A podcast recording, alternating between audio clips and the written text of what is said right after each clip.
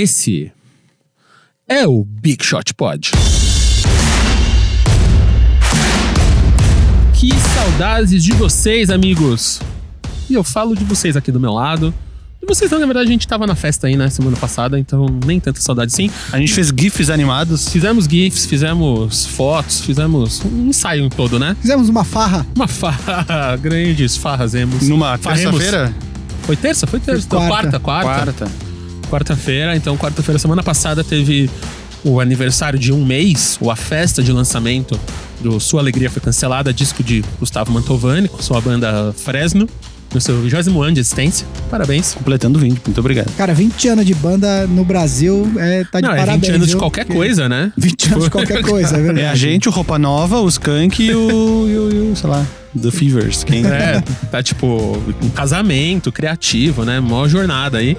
Mas foi bem legal, o disco tá fera. Eles Pra podiam, em vez de viu. fazer o especial Amigos com as coisas, podiam fazer o especial Emos, que são quatro integrantes, eles podiam ter as, as letras Não, nas camisas. fazer, juntar umas três bandas e fazer uma turnê. Tinha mesmo. Junta, cara. sei lá, o NX0, sei lá, Forfan, pega as bandas da época. Tá aí uma Vamos ideia, aí, ó, tá aí uma- Vamos Era, o, organizar era, isso o, daí. hein? era o, o, o famoso MTV ao vivo cinco bandas de rock que teve em 2007. É, teve bandas gaúchas também, né? Teve bandas gaúchas. Era Cachorro Grande, Bideobaldi, o Vander Wildner. Era, E o era outra... Autoram- Autoramas, não? Não, não, Caltramas não é gaúcho. Não, mas, mas tinha alguém que era. Quem era o um outro? quarto. Acústicos? Não, era Acústicos Valvulados, Papas da Língua, não lembro. Não, tinha Não. Papas da Língua tinha um acústico só deles. Só deles, não sabia. É, sim, sim. Eu sei. Papas da Língua é Bombou na novela essa música. Então é, a gente tava lá, a gente tirou uma semaninha de folga, porque, né, a NBA tá bem lenta de notícias Na e verdade, eu vim novidades. gravar, tava tudo trancado, eles me deixaram pra fora. Era a entendeu? única maneira da gente ter folga, gente. A única maneira da gente ter Não, folga. na verdade a ideia foi minha. Semana É, passada era- realmente não, não tinha, assim. O Vavo tava fora e a NBA tá parada, né? Então, Exatamente, o Vavo tava voltando de um show em Brasília, teve eventinho do Twitter. Mas então a gente resolveu tirar essa folga e acho que foi bom pra todo mundo, porque estamos aqui hoje só fazendo aquele serviço de início de episódio. Se você tá ouvindo a gente em algum lugar que dá pra dar estrelinha, comentário, facilita pros amigos e dá aquelas cinco estrelinhas, deixa aquele comentário bacanão. Aproveita aí esse começo, esse, essa entre safra de temporadas, começa a indicar pros amigos que curtem a NBA, que ou querem começar a curtir. Vamos aí na, naquele grupo de WhatsApp, naquele grupo de Facebook, Instagram, onde você quiser. Va- Vamos fazer a galera ouvir, porque vai vir conteúdos novos e intensos aí a partir do começo da temporada daqui, o quê? Dois meses a temporada começa? Outubro? Começa em outubro. Então é daqui. É, mas daqui a pouco os caras já estão em, em training camp, e aí. a- Daqui a pouco não, vai ter um Mundial ainda e tal, mas já começa em setembro, já começa a ter coisa, né? Coisa. Ah, essa temporada ela começa. Eu tava escutando inclusive um podcast. Essa temporada especificamente, ela não vai começar na mesma época que começou a passada, justamente por conta do Mundial. Vai ser empurrada um pouquinho pra frente, Ah. coisa de 10 dias, duas semanas, porque tem Mundial. Sim, Os caras é que verdade. forem têm que voltar, descansar. Verdade, porque eu tava marcando um churrasco com o nosso fotógrafo Pedro Bonassina. Abração aí, Pedro, se estiver ouvindo esse podcast. Para o primeiro jogo da- dessa temporada. E a gente viu que só ia ser em novembro, a gente resolveu arranjar outra desculpa para fazer um churrasco. E só lembrando que a gente vai abrir o nosso serviço de assinatura, nosso apoio aí para vocês, Big Shooters, nos ajudar com um programa chamado Big Shot Pod All Stars. Então, todo mundo vai ter acesso ao podcast ainda. Só se você for um All Star, você vai ter acesso a novidades, a coisas extras, a coisas in- intensas, interessantes, coisas incríveis. Experiências licérgicas. Então, Claramente a gente não sabe o que que é ainda, né? A gente não sabe o que é. não, não, não, calma aí, a gente não divulgou. Eu tenho várias ideias, agora a gente só precisa não, mas tem, é, mas tem que tra- trazer pro chão, A gente vai transformar em realidade. E isso só vai acontecer se você aí, Big Shooter, assinar. Porque se você não assinar, isso aqui só vai continuar a ideia, só vai continuar o projeto. Não, a gente tem que tornar real. Então, aqui nesse episódio, na descrição dele, tem lá um linkzinho para você preencher uma, um pré-cadastro, É um diria. formulário de interesse. Um formulário ali, preenche, manda pra gente, Três porque assim só. que a gente tiver um número bacana, a gente vai começar a lançar essas informações. E até lá, até outubro, até o lançamento, a gente tá planejando umas séries aí bem bacanas de conteúdos pra vocês. Sem mais delongas, que a gente já falou de papas na língua, falamos de festas, de discos emos. Ainda vamos falar do bigode de Vavo, que se vocês não. Se vocês não viram ainda, eu não sei se você já divulgou o seu bigode em algum lugar. Não, eu acabei de fazer faz meia hora. Nossa, foi incrível. Eu fiz então, o a gente tá bigode vendo em primeira mão gravação. aqui. O cara fez o Como é que bigode você pro descreve? podcast. Vamos lá, vamos lá. Como a gente Cara, bigode a hora que ele entrou, eu falei, o nível de heterossexualidade aumentou aqui, assim. Cara, que- tipo, porque Magnum, eu até me- Magnum PI. Exato. né, Só de- que gaúcho. do Guaíba. É. Na, ali na margem do Guaíba. Quem, ó, quem quer ver o. A gente, É um- antes, é um- antes de começar esse episódio, a gente gravou um vídeo pro canal do Vavo, pro Bum Chacalaca. E então você pode ver o bigode fresquinho nesse vídeo que vai sair daqui uns. Uns dois, três dias. Se o áudio não tiver muito estourado, porque uh, eu, Não, eu, eu tava ouvindo aqui agora fiquei meio decepcionado com a qualidade. Não, a gente dá uma. a gente dá um faz jeito. mix. O Marcel vai resolver pra mim aqui, ó. te dar um mix. E amanhã, ou amanhã, tipo, quando, ou hoje, pra você que tá ouvindo o episódio, amanhã pra gente que tá gravando, a gente deve fazer uma análise do bigode do, bigode do Vava no nosso, no nosso Instagram. Justo. A gente tira uma foto Comparando aqui, com, um... com o Steven Adams, É. o A gente os faz Stash. Brothers. A gente tira umas fotos, faz uma análise Pistol Pete. real time aqui. Destaques iniciais, pelo que a gente falou no começo do episódio. Só Guilherme Pinheiro tem um destaque, porque tá devagar. Guilherme, qual que é o seu destaque? Porque Não. Eu, eu acho que é o destaque de todos nós. É, Eu diria. A vitória, o título, medalha de ouro das Aê, meninas ouro! do basquete do feminino no Pan-Americano. É, eu acho que é uma medalha que ela tem que ser vista com muito ânimo pelo basquete feminino e com algumas ressalvas. É, quem pode falar melhor disso do que eu é o Rodrigo Alves, do podcast Dois Pontos, que também é do Sport TV. Ele escreveu um- um, um texto bem bacana falando que esse, essa medalha de ouro é um primeiro passo para o restabelecimento do, do basquete feminino no Brasil. Ah, mas. É, e você pode fazer todas as ressalvas. O time americano era de universitárias, a Argentina foi desqualificada por uma questão ridícula de uniformes que eles não elevaram e tal. Não interessa. É, o, o basquete feminino brasileiro, é, desde 91, que não era campeão do Pan-Americano, em 91, Hortense Paulo em Havana, aquela Uhum. clássica com Fidel Castro entregando as medalhas, brincando que não ia entregar para Hortense para Paula e tal. É, são 28 anos, né? Inclusive, acho que hoje, hoje, hoje ou ontem mesmo, no dia O retorno de Saturno das medalhas de ouro. que, que, que, é a data que completa 28 anos certinho do título de 91. Ah, então, assim, é um, é um título bastante importante, porque eu acho que pode ser um sinal de um renascimento do basquete feminino que foi muito judiado, muito abandonado nos últimos anos. Ah, a contratação do Neto como técnico é um, foi um baita acerto. É, es- esperamos que, assim, não quer dizer nada, o Pan-Americano não classifica pra nada, eles ainda vão ter que fazer, elas ainda vão ter que jogar pré-olímpico, vão receber o reforço da Damiris, que joga na WNBA e tal, mas, assim, é um primeiro passo importantíssimo e tomara que seja, que marque esse renascimento do basquete feminino. Um outro, diga, Comparando, ah, não comparando, mas ontem também, num outro esporte que se usa as mãos, os meninos do vôlei. Assisti lá no Dia dos Pais com meu avô e com meu tio, que gosta muito de vôlei. Assisti a final do pré-olímpico, que garantiu o time masculino de vôlei do Brasil nas Olimpíadas de Tóquio, ano que vem.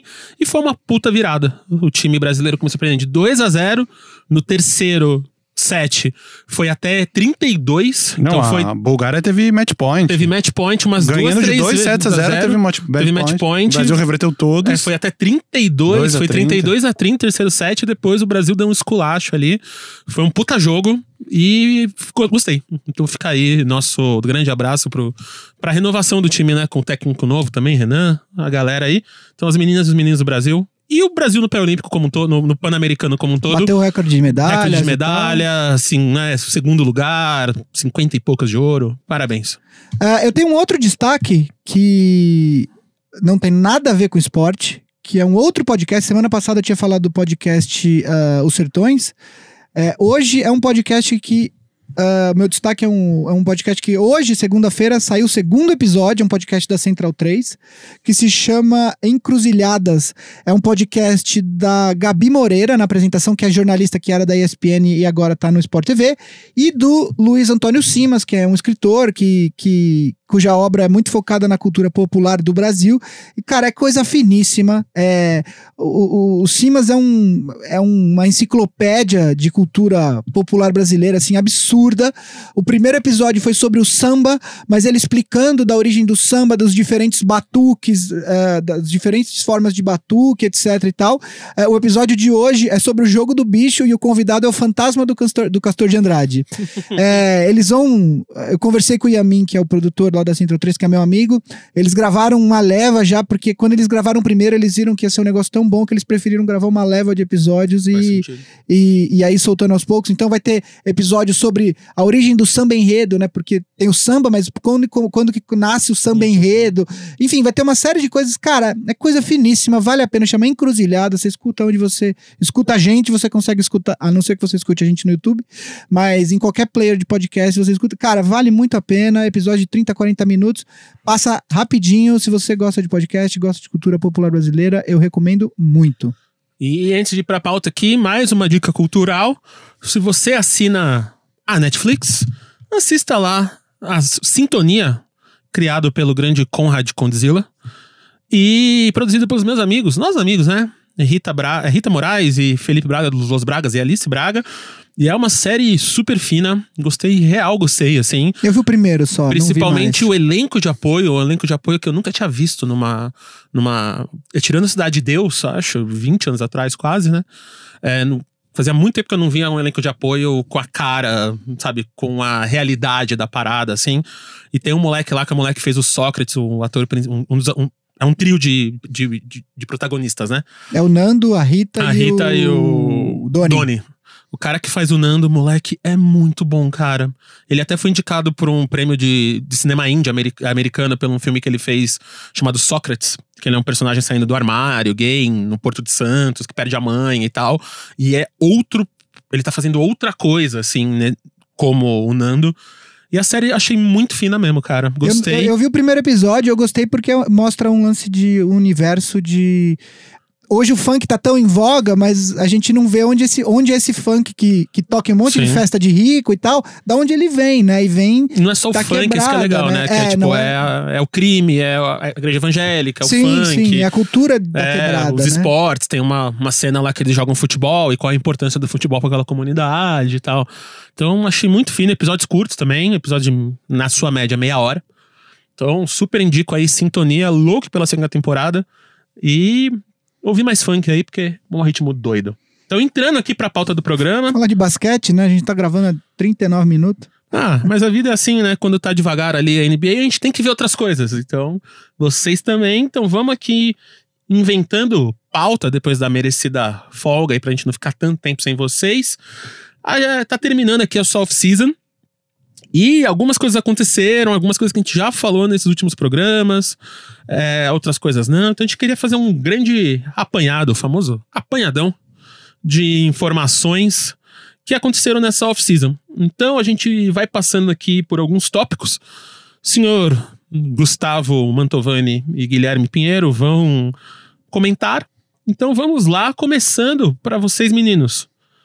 Qual que foi a melhor troca Dessa off-season. off-season? Eu vou começar só explicando por que, que a gente tá fazendo isso. Agora, como a gente teve uma folga, hoje, na minha cabeça, marca o início da nossa cobertura da próxima temporada, né?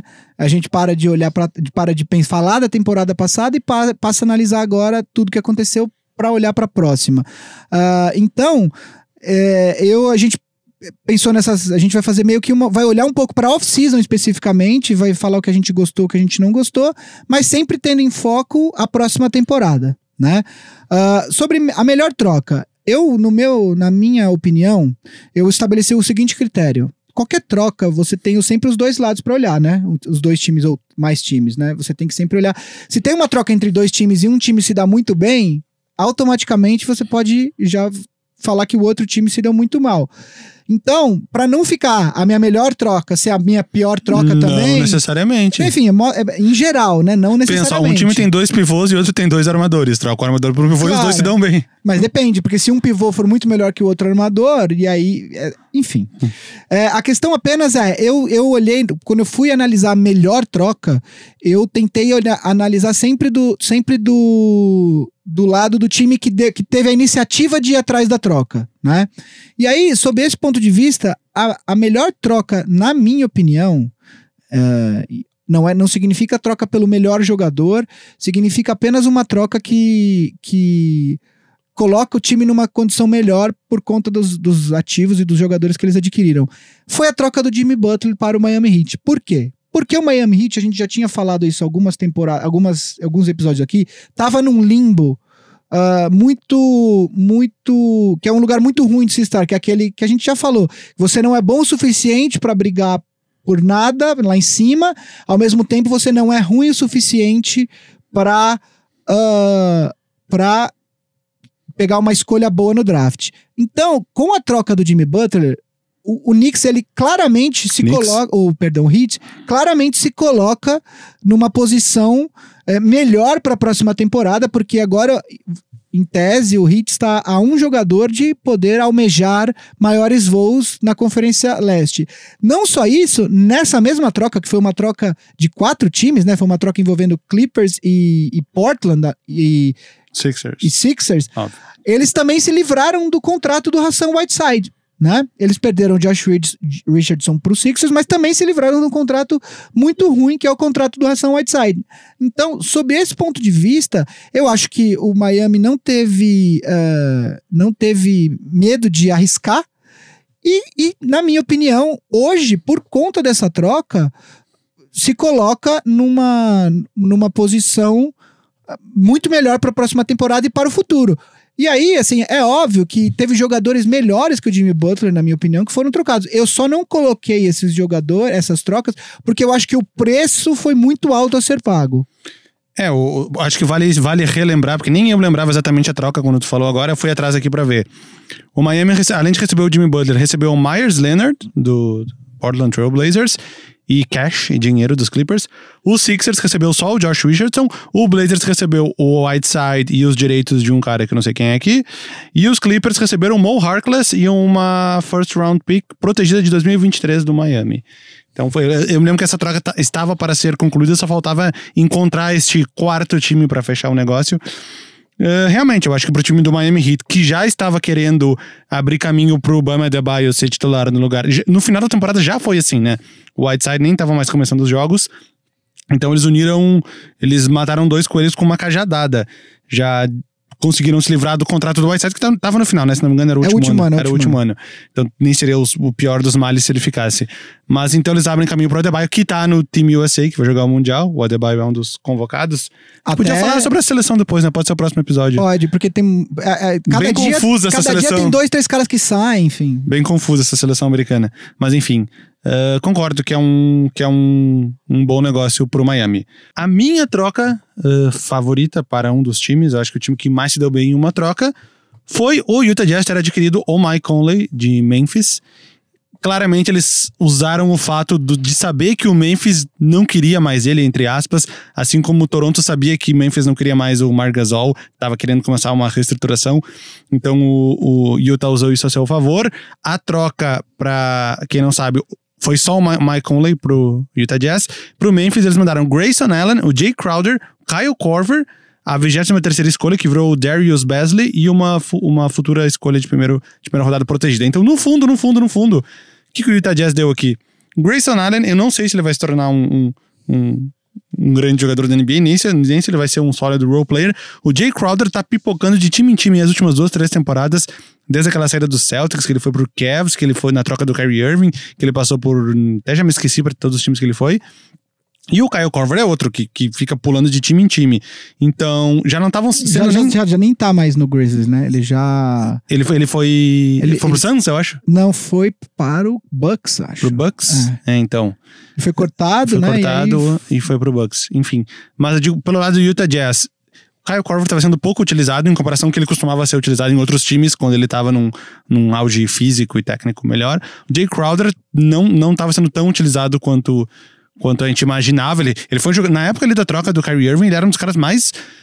Eu, eu digo até su- superestimados, porque estavam colocando. Eu, eu lembro de um ranking da ESPN antes de começar a temporada, essa que ele chegou no Cleveland, que ele estava como 39 jogador, melhor jogador da NBA, à frente do DeMar DeRozan, que era o 40 na lista.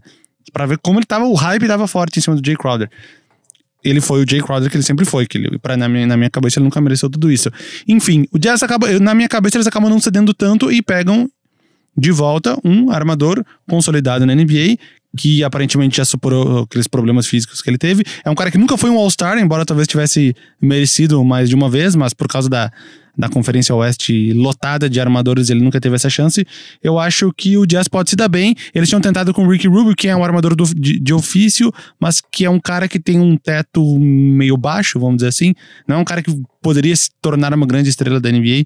É um cara com um teto meio baixo, tanto que agora ele, ele assinou com, com o Phoenix Suns, meio que acho que ele desistiu dessa de ganhar. Quer ganhar dinheiro, não ganhar partidas mais. Pro lado do Utah Jazz, acho que essa foi uma, uma troca muito boa.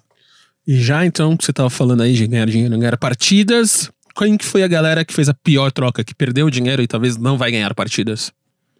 Eu começo? Pode começar. Bom, eu, eu fui para um outro um outro caminho aqui. Eu a minha pior troca dessa off-season, na minha opinião, e eu vou explicar por quê, foi a troca que mandou André Godala para o Memphis Grizzlies.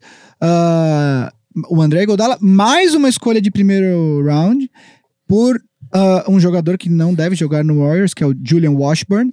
Uh, que eu particularmente nem sei quem é. Mas enfim, por que, que eu achei essa troca ruim? Porque uh, o, o, vale a pena voltar um pouquinho. Uh, quando o Warriors percebeu que ia perder o Kevin Durant para o, o Brooklyn Nets, eles uh, propus, eles chegaram no, no, no, empresário do Kevin Durant e conseguiram fazer com que o negócio virasse uma sign and trade, que basicamente já significa que o D'Angelo Russell uh, assinou com o Brooklyn, o KD assinou com o Warriors e aí na sequência eles trocaram os jogadores. O problema é que por conta disso o uh, Warriors fica numa situação que é o chamado hard cap, que é o cap da NBA, ele é, ele é, ele é soft, ele é um cap que ele existe o número, mas que em algumas em alguns casos você Vários pode casos. é você pode existem exceções que te permitem passar desse número nos salários totais do seu elenco é, quando você tá hard cap é, eu acho que o valor acho que nessa temporada vai ser 139 milhões significa que de nenhuma forma você pode ultrapassar os salários desse valor. Por conta da, do sign trade que trouxe o D'Angelo Russell para o, o Brooklyn Nets que eu acho um bom negócio, e eu vou falar isso desse negócio um pouco depois. Uh, a questão é que, por conta disso, o, o, o Igodala tinha um, um, número de cap alto e o, e o Warriors precisava de contratar jogadores para porque senão não ia conseguir fechar 15, 12, 13 no elenco, né? Então eles tiveram que se desfazer de um cara que é parte essencial do núcleo do Warriors que chegou em cinco finais consecutivas, que é algo é, muito difícil de se fazer nos, nos dias de hoje, para não falar. Só não é impossível porque eles fizeram, mas a gente sabe que é dificílimo de fazer. É, mais do que o rendimento em quadra do Igodala, eles perdem o cara que era tipo um dos líderes desse time, um cara que você podia confiar tanto que nas finais uh, nos playoffs, quando precisou, o Igodala foi titular, bateu 30 e 30 e poucos minutos por jogo, nos, até contra o Houston ele foi titular, né? É, ele fez, inclusive teve um jogo que ele fez quase 30 pontos. Exato. Ele deixava ele arremessar, ele ia fazendo Ele foi ponto. guardando, é. Então, assim, Uh, a troca em si nem foi uma troca das mais bombásticas, mas eu acho que pro Warriors, uh, embora o, o, time do Warriors ainda seja muito bom, etc e tal, a gente não precisa é, repetir isso muitas vezes, é um, eles perdem bastante com isso, né? A minha pior troca, e eu não entendi por que que eles fizeram. Também é uma troca que não é muito.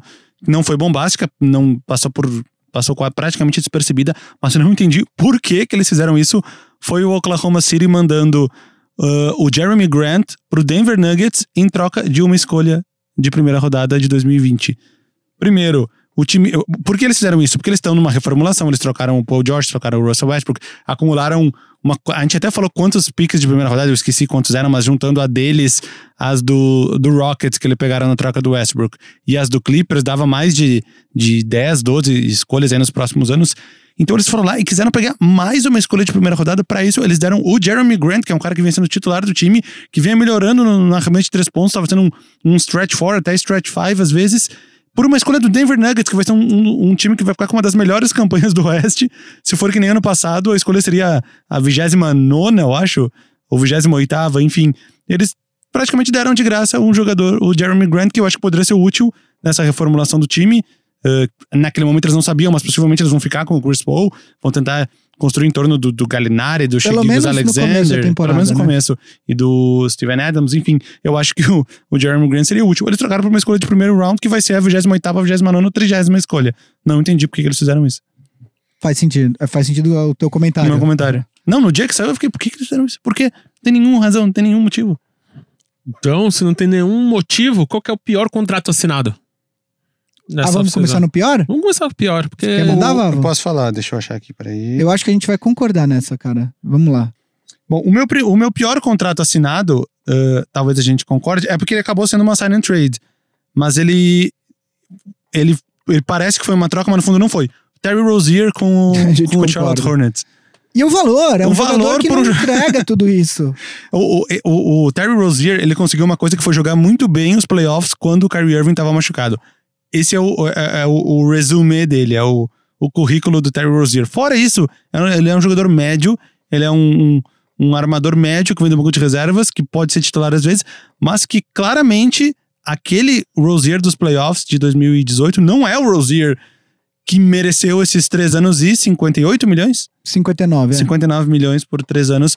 No Charlotte Hornets, pode até não parecer que foi um, um negócio ruim. Por quê? Porque o Charlotte tá com um elenco tão ruim, mas tão defasado, que é capaz do Rozier meter 24, 25 pontos por jogo e todo mundo falar aí, ó, tá vendo? Ele vale os, os 50, quase 60 milhões.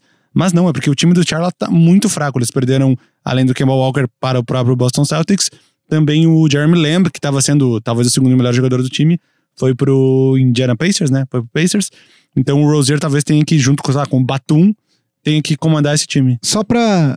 É óbvio que a gente não pode olhar apenas para as médias, mas assim, o Terry Rozier é um jogador que tem médias de 7,7 pontos por jogo, 3,6 rebotes e 2,3 assistências na carreira. Ele é, uma, ele é um armador. É, aí você fala assim: ah, mas ele não joga nada. Cara, ele, a média dele é de 20 minutos por jogo. Ah, então, é, não, eu não entendo o porquê desse salário de quase 20 milhões por ano. É, é maior que o salário do Godala, por exemplo, para citar um jogador que a gente acabou de falar. Para mim, é, embora a gente tenha contratos muito mais onerosos, com valores muito mais altos, você tem contratos que são apostas, como por exemplo do, do Porzingis, porque a gente não sabe como ele vai voltar. O Malcolm Brogdon, que vai ganhar 22 milhões no Pacers, mas a gente já viu ele, ele ser um jogador importante num time que chegou nas finais. Tudo bem, o Rozier tinha sido importante no time do Celtics que chegou nas finais no outro ano. Mas eu acho que existe uma diferença de produtividade aí. O, próprio Harrison Barnes também tá com quase 22 milhões também de média. O, É. Terrence Ross, Sim. quatro anos, 54 milhões, essas alturas da carreira. Agora, o Terry Rozier, pra mim, é, é é o mais injustificável, assim, não, não há sentido nesse contrato pra mim. Pra mim foi o pior da temporada, até, e é isso, assim, entra também a questão do contexto. Até porque o, o, o Charlotte é um time que, porque foi signing trade, tá também no hard cap, e o elenco horroroso. Então, enfim, eu não entendi o porquê que esse sacrifício imenso pra trazer esse armador, entendeu? Já ia ficar em último de qualquer jeito? Pra que gastar dinheiro, né? Então, no reverso disso, o melhor contrato assinado nessa oficina. acho que o meu vai ter polêmica aí. E eu vou- mas eu vou explicar. Eu falei que eu, que eu não gostei da troca do Igodala, é, que veio por conta do signing trade do, do D'Angelo Russell. O meu melhor contrato, é, eu olhei aqui os contratos, a, a- a duração desses contratos, e para mim o melhor contrato foi o do D'Angelo Russell. Explico. Embora eu não ache Quatro anos, 117 milhões. média de 29. É o máximo da, da- da- do- é o máximo dele, né? Porque o, o valor do, do, do famigerado máximo vai de acordo com os anos de, de serviço que o atleta tem. Então o máximo do Kevin Durant é 40 e poucos, o do D'Angelo Russell é 29. É, é do 41 do Kevin Durant.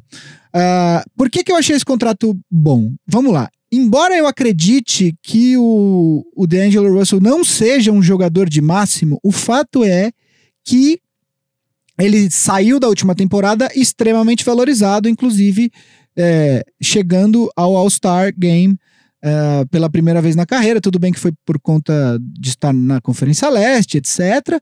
Mas o fato é que hoje ele é um jogador extremamente valorizado. Além disso, ele tem 23 anos de idade apenas. Ele ainda tem espaço para evoluir, como vem evoluindo. Ofensivamente, ele já evoluiu. Ele precisaria, eu, eu acredito que ele precisaria chegar a ser pelo menos medíocre na defesa, porque eu- atualmente eu não acho nem, eu acho ele a menos que medíocre, assim. Eu acho que é muito mais uma questão de postura do que de habilidade. De qualquer forma, ele tem espaço para evoluir e a grande sacada foi que quando o Warriors viu que ia perder o, o Duran por nada, não interessa se eles, precisa, se eles precisavam do Russell ou não. Você tem a chance de trazer um jogador que foi All-Star de 23 anos, você traz. Por quê? Porque se eles chegarem ao final de uma temporada e descobrirem que, de repente, o D'Angelo não serve para o que o Warriors quer fazer, eles têm a chance de trocar. Vai, vai ter um monte de gente que, que vai querer o, o, o D'Angelo se o Warriors se disponibilizar a trocar ele daqui uma temporada. Então, a grande sacada não é só o contrato. É, o, meu, o meu ponto é foi o contrato, mas foi pela pela jogada de mestre do Warriors aí. Bob Myers mandou muito bem. Por quê? Porque garantiu que uh, o Warriors ainda tem um ativo interessante para o resto da liga, jovem que pode melhorar ou que, e que se o Warriors achar que não pode, pode trocar ainda adquirir muitas coisas interessantes de volta. Então, na minha opinião, eu não estou falando apenas do contrato, eu estou falando do contexto todo. Para mim, o melhor contrato dessa off-season foi o do D'Angelo Russell. Eu vou falar um que também passou meio despercebido bastante, que foi o do Seth Curry.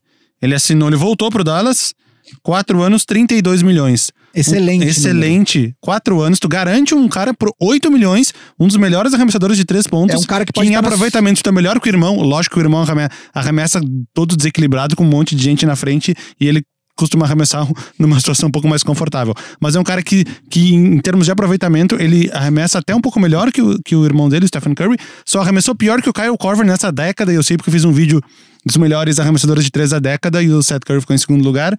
Então, quatro anos, 32 milhões, o Dallas que tinha perdido ele, para mim foi uma barganha. Dá pra, dá pra começar com ele de, de titular, se quiser. Ele, é, ele pode estar na sua rotação de oito aí nos playoffs, foi um excelente contrato. Era um cara que eu queria pro Rockets, é um cara que se encaixaria perfeitamente no Rockets, pra ser esse cara vindo do banco, principalmente com o Harry Gordon vindo de, de jogando de ala, e o, o Rockets tá usando bastante o Austin Rivers, eu acho que o Seth Curry seria mais útil do que o do que o Austin Rivers pro estilo de jogo do Rockets nesse momento.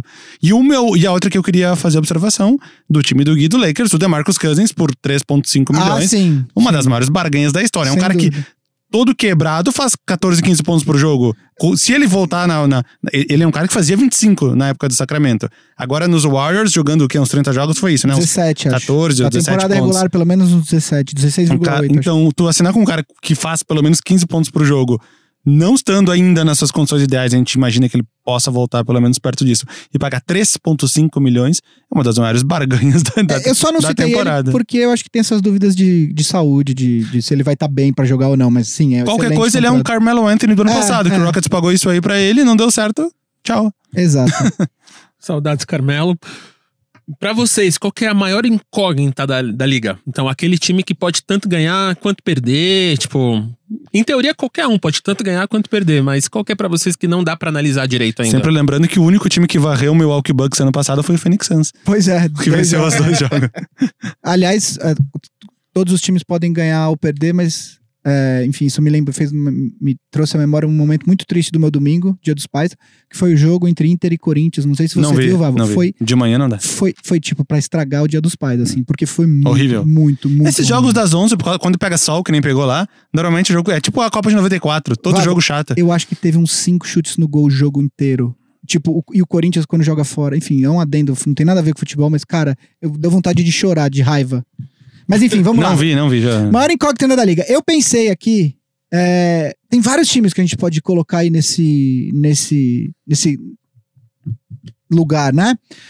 Eu, eu anotei quatro times aqui, mas eu vou escolher um só. Eu anotei Spurs.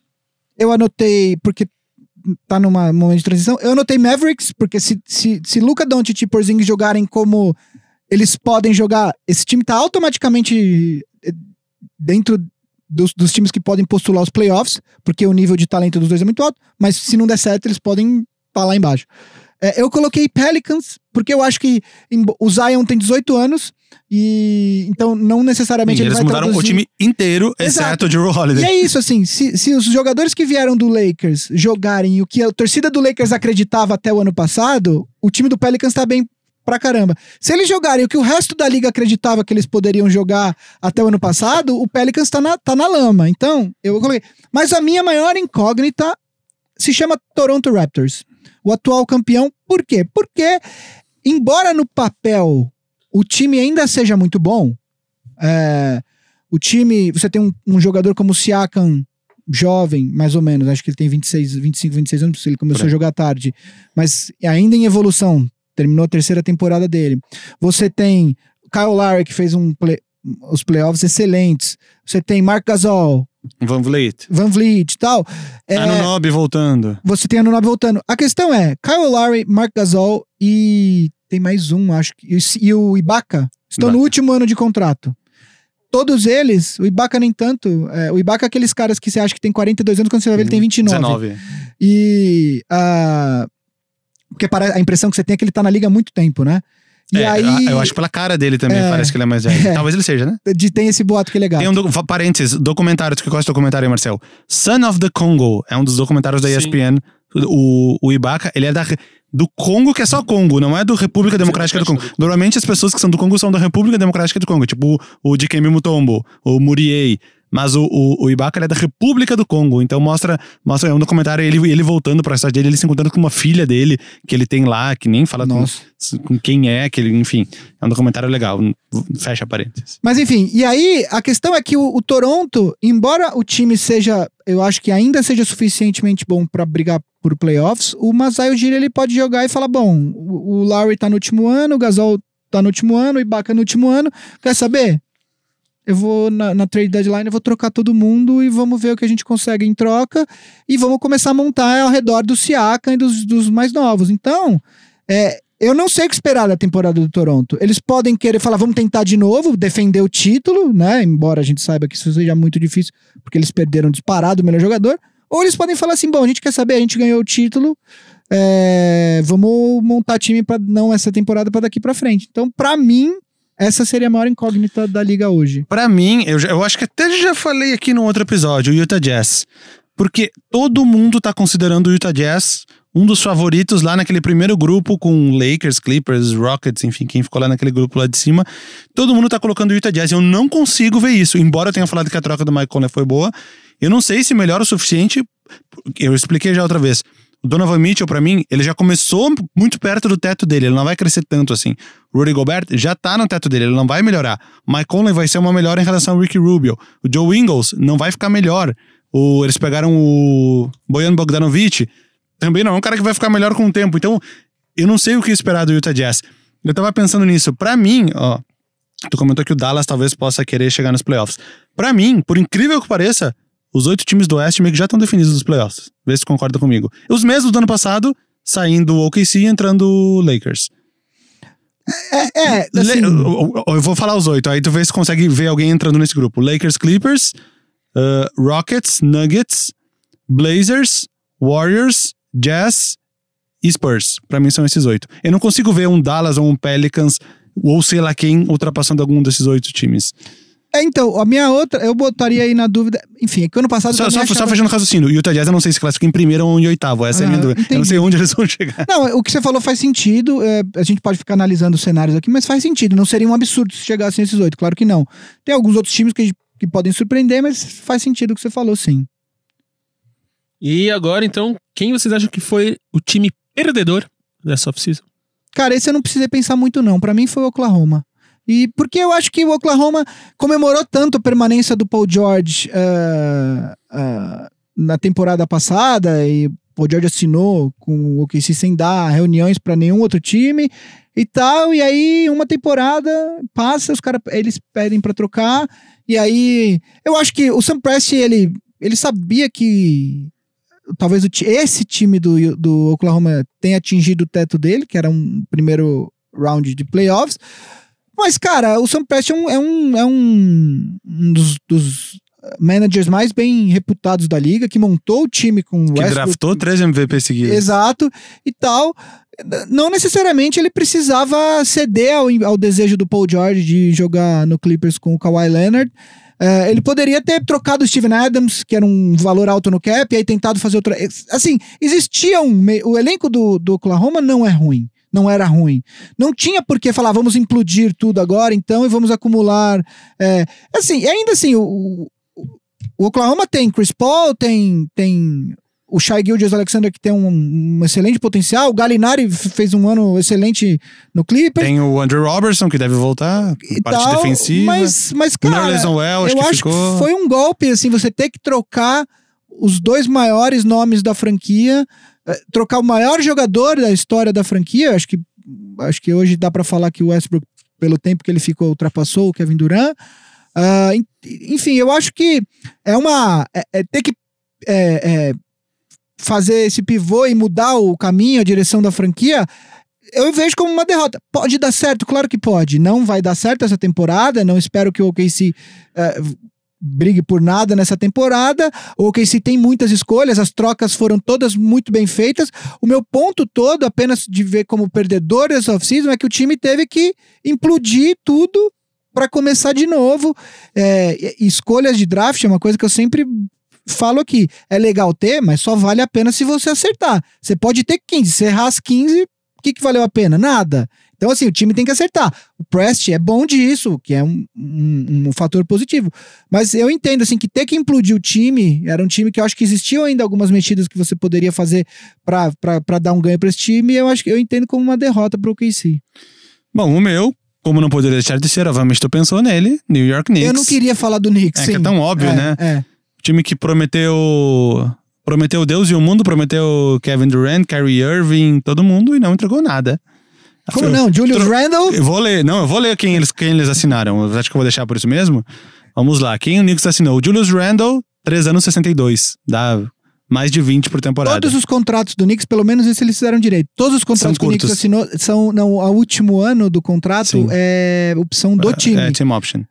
Não, dá pra eles acabar com o time inteiro quando. é, é, Com exceção do Randall, que foi três anos, Três todo anos. mundo é dois e o Marcus Morris é um só. ó, Taj Gibson, 2, 20 milhões. Alfred Payton, 2, 16 milhões. Wayne Ellington, 2, 16 milhões. Marcus Morris, 1, 15 milhões. Bobby Portis, 1, 15 milhões. Red Bullock, 2, 8 e 200. Ó, 2, 8 e 200 foi um bom contrato. Foi. 2, 2 por 8 e 200, Red Bullock. 4 e 100 por temporada. Não vi que era tão pouco. Ele tinha feito um contrato maior, só que daí ele tem uma lesão. Aí ele renegociou esse contrato num valor Ah. menor, porque ele vai ter que ficar um tempo se Ah, não tinha recuperando. visto isso. Mas enfim, são um monte de jogadores medianos que a gente acaba sendo uma incógnita. Vá que eles se encaixem e façam alguma coisa. Chutadores de três, né? Eles, tro- eles trouxeram alguns. Wayne E Ellington. todos os power forwards disponíveis também eles trouxeram. É. Porque eu acho que na, na, na trade deadline eles podem. ah, eles podem trocar por trocar. escolhas e tal, enfim. Enfim, é. Então, mais porque eles prometeram Deus e o mundo e trouxeram um monte de role players. Meu escolhido New York O meu Knicks. impulso inicial ia ser o Knicks, mas eu falei, ah, não vou falar do Knicks, que é muito, é muito tipo, mas vou bater de novo, sabe? Daí, eu aí eu falei, se bobear, o Vava ainda vai falar também. Chora, Yuri. Vem cá, de novo. Que Aliás, a gente um te abraço abraça. pro Yuri, ele mandou Feliz Dia dos Pais pra mim ontem. Ah, tal. Pra mim também. que bom. E ele lançou um vídeo que é. De volta ao jogo. Não, não, depois desse. Um perguntas. Ele fez com o pai dele. Ah, é? Perguntas sobre o LeBron James.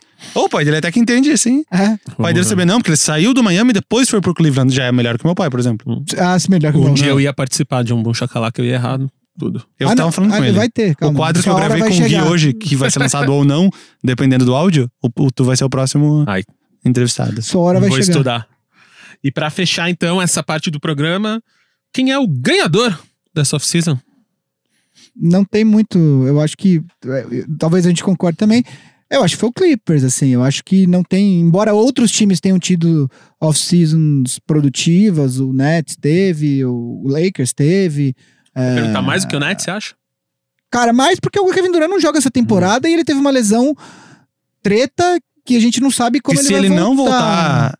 Tu tá pagando é, 160 e tantos milhões pelo Kevin Durant por três temporadas, porque ele não joga. É. Então, se for fazer a média, dá 50 e tantos É. milhões por temporada que ele vai E, jogar. na verdade, mas na verdade ele tem uma player option no último Na última. É. Então, mais que, o, mais que o Nets, assim, eu acho que. Até porque o Clippers tinha toda essa, essa estrutura, esse time, eles conseguiram manter o. O núcleo de coadjuvantes, que era muito bom, eles conseguiram manter praticamente inteiro, né? Então, e aí botaram dois dos melhores jogadores da liga atualmente nesse time. É, é, eu não vejo. E ainda anunciaram, eles têm o dono mais rico da NBA, o Steve Ballmer, a gente já falou dele. Anunciaram que vão construir uma Arena. uma arena destruidora. É, essa história é até dava pra fazer um episódio só dessa história, porque tem uma história que envolve o Lakers, porque eles vão fazer em Inglewood, onde era o onde é o fórum. O James Dolan, que é dono do Knicks, é o dono do antigo fórum. É uma loucura, é novela, tipo Barrados no baile. Mas enfim, é... Então, Não, acho então, que o fala- Clippers, parênteses, né? parênteses. Quando eu estava em, na Califórnia com minha esposa, então namorada, a gente tava entrando numa farmácia e ela. "Ah, O cara do Barrados do Baile lá. Daí Eu falei, puta, eu não sei quem é, eu nunca assisti Barrados do Baile lá. O cara. Eu esqueci o nome dele. Fala os nomes aí. Jason Priestley? Eu não sei, não, eu não sei. O protagonista era Jason Não, não, não. Priestley. O, tu fala o nome do personagem. Ja- é o Brandon. Brandon. Brandon Brandon. Isso aí, isso aí, isso aí. É. Aí a gente viu ele numa farmácia. Aí eu falei, vai lá, tira uma foto com ele. Aí ela, ah, não, tenho vergonha. Vai lá, tira uma foto. Tira. Não tirou.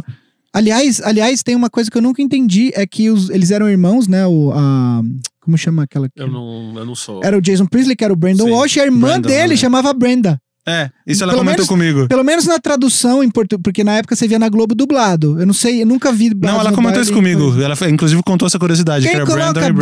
Brandon e Brenda, mano? Sério?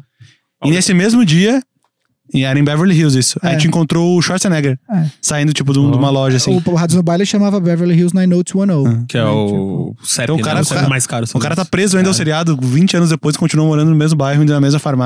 Mas, mas começou o reboot agora, né? É verdade. Começou o reboot com eles, tirando o, Matthew Perry. Não, mas que isso era morreu 2015, a gente foi. agora. Sim, que ele tava no fazendo Archer. Matthew Perry morreu. A gente- Matthew Perry é Luke o Perry, Chandler. Luke Perry. Ah, Luke Perry. Luke Perry, desculpa. O Matt Perry não tá bem, ele tá, ele tá trancado num Internado hotel de em. Nova York. Ele tá em- ele é, só o Matt sai, Perry, ele, é. ele passa mal, ele, é, ele tem vários problemas de droga, né? Cara, esse, tá esse podcast é muita cultura. Eu vou falar pra Apple mudar nós de categoria e botar em variedades, variedades. velho. Tipo, Então, é isso? Fechou? Fechou, Ganhador? fechou. Você concordou também? Ah, o seu sem- ganhador, você não falou. você entrou Clippers, no lógico. Clippers, entrou. Clippers. Tá, então é isso. É tipo Clippers, Knicks, é meio, meio unanimidade. Ganhou o troféuzinho aí, off-season BSP aí pra vocês. Vamos mandar pelo correio. Steve Ballmer, avisa quando chegar. Pendura uma faixa lá no seu- na sua arena nova, Clippers. Melhor off-season. Vocês ganharam Melhor off-season. do- pelo Big Shot Pod. Vamos mandar aí, Balmer. E vamos então aqui rapidão passar, porque a NBA anunciou semana passada os três times da última década.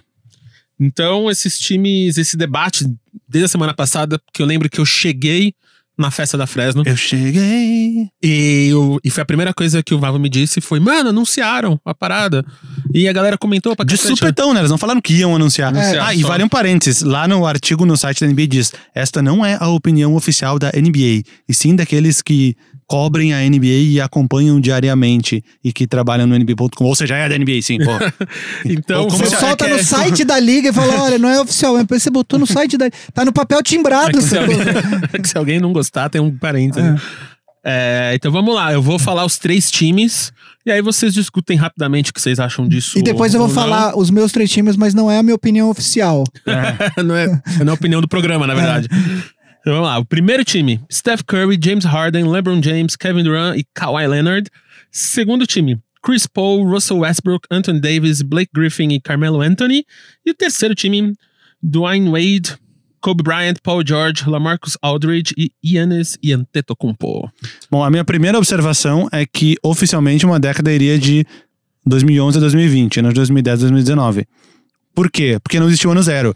Então a primeira Sim. década foi do ano 1 até o ano 10. Sim, Depois do 11 até o 20. Concordo. Do 1101 ao 1110. Concordo. 1431, Tô contigo 1440. nessa. Estatisticamente, essa lista está tá errada. Está errada, mas eu então entendo pra que discutir? Pra que discutir? Mas eu joga entendo fora. que Até semana que vem. que as pessoas usam pelo, pelo, pelo algarismo. Tipo, década de 90, de 90 a 99. Claro, Faz mais sentido claro. seja 91 a 2000, enfim. Eh, essa era a primeira observação. A segunda observação, eu não concordo, eu nunca não concordei quando mudaram o All-Star Game e não concordo com o que eles divulgaram aí, com esses times que são dois de backcourt e três de frontcourt e os frontcourt podem ser alas ou pivôs. Não concordo. Concordo com você. Eles fizeram isso por quê? Porque tava numa escassez de pivô uma época aí, uns anos atrás, inclusive, agora que tá voltando a ter uns pivôs mais representativos na NBA, mas como tava muito fraco de pivô e começou a entrar uns caras nada a ver no All-Star Game de titular, porque tava faltando pivô, então eles mudaram essa regra. Eh, Eles, eh, podia ser alas ou pivôs. O que acontece atualmente não tem pivô titular no All-Star Game. Acho que nesse último até teve o Joel Embiid, né? Mas os últimos dois ou três não tinha pivô titular, porque acabava entrando dois armadores e três alas. Nos All-NBA Teams que eles fazem no final da temporada, essa regra nunca mudou. É dois armadores, dois alas e um pivô. E isso é uma coisa de época, porque se tu voltar para os anos 90, tinha, tinha Shaquille O'Neal, David Robinson, Hakim Olajuwon, Patrick Ewing, Dikembe Mutombo, Alonso Morning.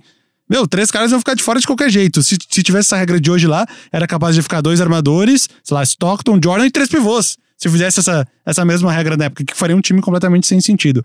Então acho que a NBA, quando mudou isso, se precipitou, e quando ela divulgou esses times da década, ela fez a mesma coisa. O que faz com que o time titular tenha LeBron, Kevin Durant e Kawhi Leonard, e nenhum jogador próximo de ser um pivô no time titular. Não, e aí minha primeira, minha primeira birra com esse, com esse, com essa lista é Olha, vocês vão me desculpar, mas o Kawhi Leonard não está no time da década de jeito nenhum. Gente, ele hoje Isso é o se melhor... chama recent bias. Exato. Ele, hoje ele é o melhor jogador da liga. Não estou discutindo isso. Na minha opinião, hoje ele é o melhor jogador da liga. Mas ele não é de jeito nenhum o melhor jogador na liga. Ele.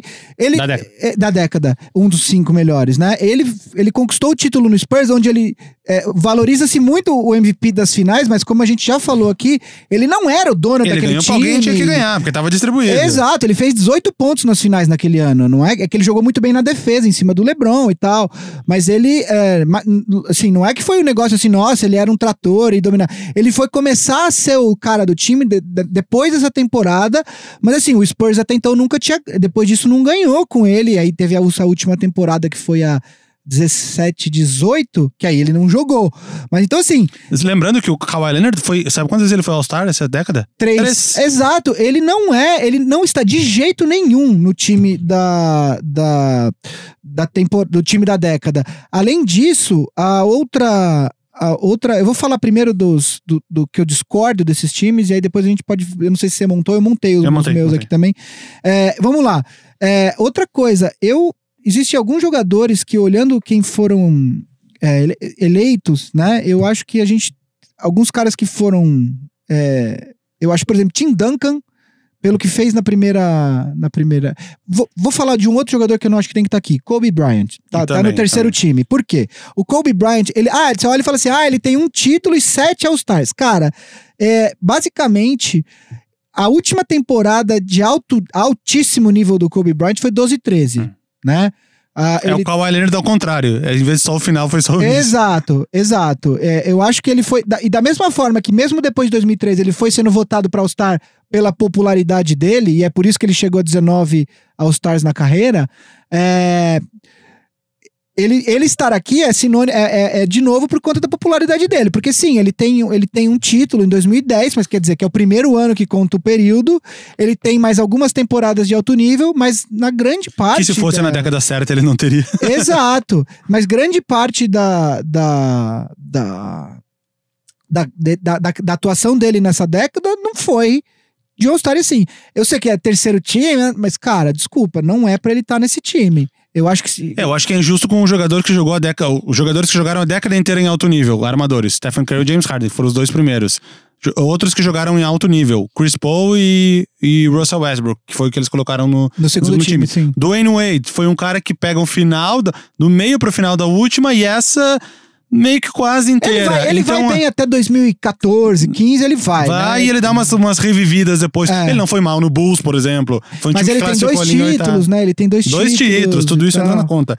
E um cara como, sei lá, o Damian Lillard, que individualmente o cara jogou muito bem praticamente a década inteira, eu acho até injusto tu colocar um Kobe porque ele foi campeão lá em 2010 e tirar um cara que jogou, tem média de 25, 27, quase 30 pontos por jogo. Não, se, se é a pra botar o inteira. Kobe, por que não o Kyrie, sabe? Também, que é Também. outro que foi campeão, que tem. eh, que teve, tem aos, seis All-Stars, enfim. é, é, sob esse ponto de vista, nessa década, acho que o Kyrie, Kyrie fez mais do que o Kobe, sacou? Então, eu acredito que. que Clay Thompson, gente, Klay Clay Thompson. gente, o cara tem três títulos, cinco finais, eh, não sei quantos All-Star Games, acho que cinco All-Star Games cinco. ó. e tal. Ah, outro cara que não está em nenhuma das listas, e eu coloquei em nenhuma das minhas, eu vou explicar, é o Draymond Green. Cara, o, o Draymond Green, ele, assim, a gente precisa entender o que, o que fez o Draymond Green nos últimos anos. Ele tem é, um prêmio de melhor jogador de defesa, dois, duas presenças em All-NBA, cinco é, vezes no melhor time de defesa,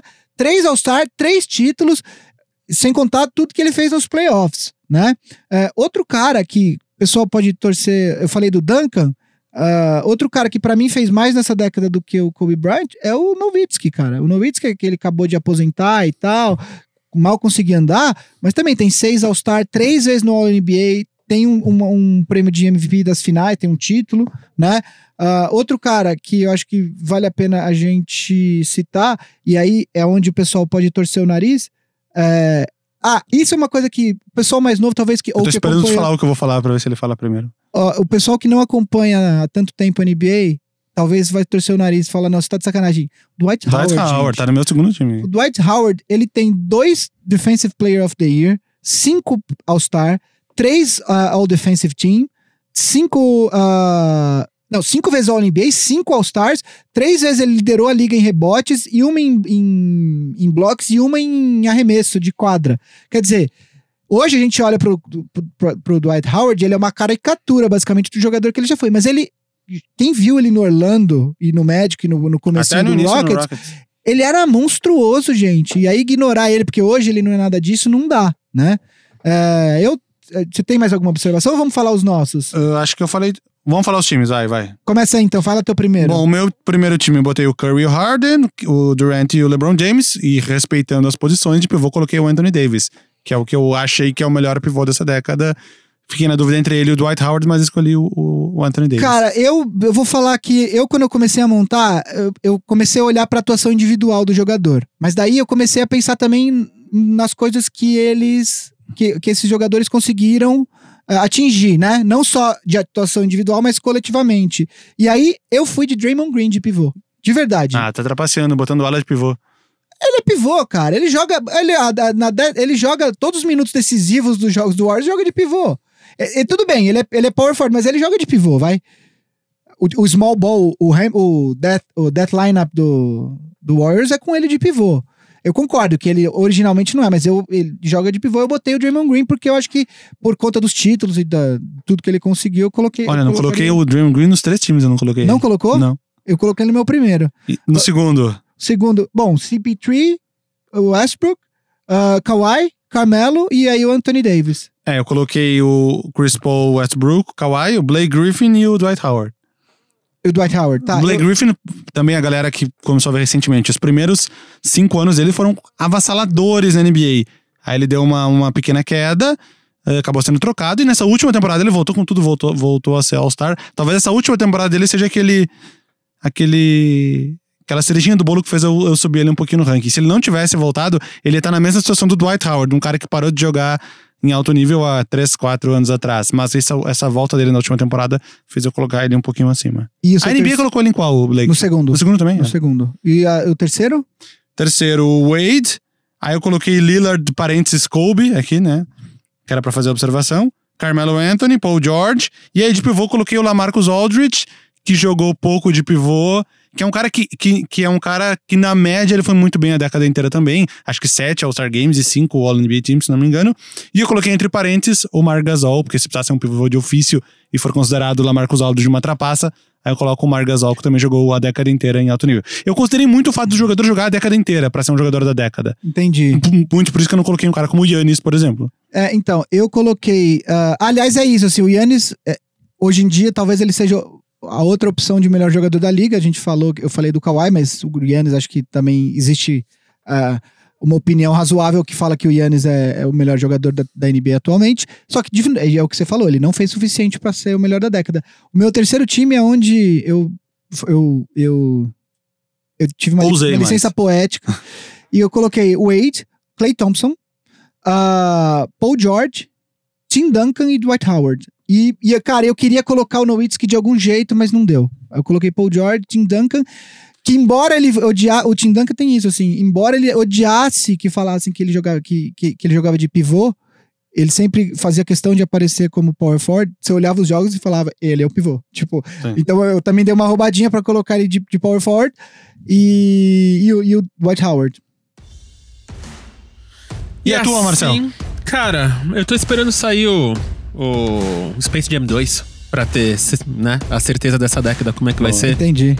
Né? Vai que o Pernalonga aprendeu, Verdade. né? Ah, manda, fala pra galera mandar os, os times aí, manda nos comentários no YouTube, né? No Twitter, no Instagram, manda pra gente, que a gente quer saber os Qual o seus. Twitter, qual o Instagram, Guilherme Pinheiro? Ah, Big Shot Pod, tanto no Instagram quanto no Twitter. Ah, que sucesso. Que sucesso, Sucesso. que fama. Então, galera, ó, eu vi o Cristiano Antônio Dias ali, ele deu um positivinho pra mim. Antes de fechar esse programa, eu só quero pedir pra vocês ouvirem o Ovo. Um dos grandes episódios de podcast, ouso dizer, dessa década. Por que não? Aí tá, escolhi. Meu time da década está na produção do episódio do Boa Noite Internet, o Ovo. Isso, e não é porque foi dirigido por mim e por, e por Cris, e foi produzido Por pelo mim. Gui e pelo Alexandre Maron? pelo Maron. E foi. Eu não vou dizer. Eu não vou dar mais spoilers. Só vai lá. Se você Tem curte. 11 minutos se- se- disponíveis. Se você curte entretenimentos sônicos, Entra lá, procura Boa Noite Internet no seu, no seu player de podcast favorito e ouça o Ovo. Esse episódio, o episódio da semana passada. Então já vai ter um da Dieta da Informação que saiu esse domingo, episódio que saiu semana passada. Já é considerado um dos grandes podcasts, um dos grandes episódios, de- é desse ano pelo menos. Eu tô me segurando muito pra não fazer uma piada com ovo aqui. É. Tenho umas 37 na minha Eu sei, cabeça. você acha, toda vez que eu falei pra galera ouvir, eu tomei bronca em grupos de WhatsApp. Quando eu falei, ouçam meu ovo. Ó, esse é o sinal de que o programa está acabando, ó. É, da semana passada a gente passou aqui, então vamos fechar nossos, nossos blocos aqui. Semana passada a gente falou de um hino. Vou pegar aqui qual hino que era, Egito. porque agora a gente tem Egito. Hino do Egito, Primavera Árabe. É, não, não era Egito não. Era Egito foi na semana... Não, foi na outra semana. Semana passada foi Algéria. Argélia. Argélia. Argélia. É, é Algéria em inglês. Algéria em inglês, é. Algeria. Na semana retrasada, Ah, né? foi o Egito. E- Egito foi o que a gente falou semana passada. Ah, então, Já Algéria. acabou. O, o Vavo, ele coloca os hinos, ele esquece. qual Então, aí foi, por isso que ele manda print, tipo, manda. que ele vai fazer agora pra gente, pra não esquecer. O hino acabou, se tinha 40 segundos no Então, Wikipedia, esse aqui. Não deu nem pra, pra você, Se você fazer o seu acertou o da de Algéria, novo. se você acertou o da Algéria, parabéns. Argélia, desculpa, parabéns. Se você não acertou, fica aí o conhecimento. Igual esse que estamos ouvindo agora. Mande aí no arroba BigShotPod, qualquer rede social. É, e a gente vê que muita gente reclama da gente falar besteiras aqui. Cara, o botão de fast forward tá aí pra isso. Fica aí a dica. O avançar 15 segundos tá aí pra avançar isso. 15 segundos, tá aí pra isso. Então, Existe essa é a uma nossa coisa que chama dica. identidade. A nossa identidade é ficar falando Cara, é a zoeira. No começo e no, e no, no começo e no fim do programa. Nossa identidade é zoeira. Então passa aí pra frente. Ou se não só ouve. Ou, ou ouve em duas vezes, né? Tem tantas Vamos possibilidades. dar uma dica?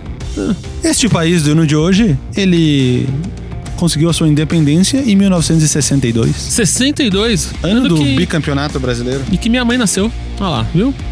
Mãe jovem? Minha mãe é a minha jovem. nasceu em 50. É, meu pai é 56, minha mãe é 62. Marcel, um ano. 78. É um bom ano. Bom ano. Obrigado. Vamos aqui, ó. É, Vamos encerrar, né? Depois Vamos. a gente guarda o que sobrou pra semana que vem, porque vamos precisar inventar coisas. Então é isso aí. BigShotPod, arroba em qualquer rede, invertido, falei igual Yoda. Então, arroba BigShotPod em qualquer rede social. Manda lá, se tiver pergunta, manda por lá também. Gib. Big Shot pode ao contrário. manda lá. Quer, quer mandar um áudio também? Manda no Instagram um áudiozinho ali que a gente pega e põe aqui. Antes, antes da, de começar a temporada, vamos fazer outro episódio com perguntas dos ouvintes. Então já vamos acumulando aí. Se tiver pergunta da temporada passada, da próxima temporada, quanto o Vavo, eu ou o Gui calçamos pra mandar um presente. É, pergunta aí, pergunta aí e a gente faz. Eu sou arroba MMZidoro em qualquer rede. Guilherme, Eu sou arroba Gui Underline Pinheiro em qualquer rede. Gustavo, Esqueceu o meu? arroba Vavo. Ele queria que você Eu falasse. queria que você falasse. Sua voz é mais bonita. Não, não, Ai, não. Deus. Ele queria que você falasse. Tá, Marcel. Gustavo aqui, ó. Arroba Vavo no Instagram. Ou arroba Vavo Fresno em qualquer outra rede. Tô honrado aqui. Gustavo falou que minha voz é mais bonita. Que honra. Obrigado, Gustavo. Com esse seu bigode, ó, se tiver livre mais tarde. Então a gente fica aqui, a gente é da família Ampere de podcasts. Já no supracitado nesse episódio Boa Noite Internet. Ouçam lá.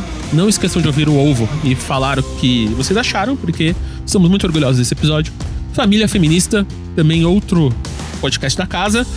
Zing, que a gente produz, mas é distribuído pelo B9, família B9 de podcasts. E a gente é produzido pelo Cris Dias, Alexandre Maron, gravado pelo Raul Leal, aqui no Inova Bra, Habitat, Menina Angélica. Tchau. Tchau. Este foi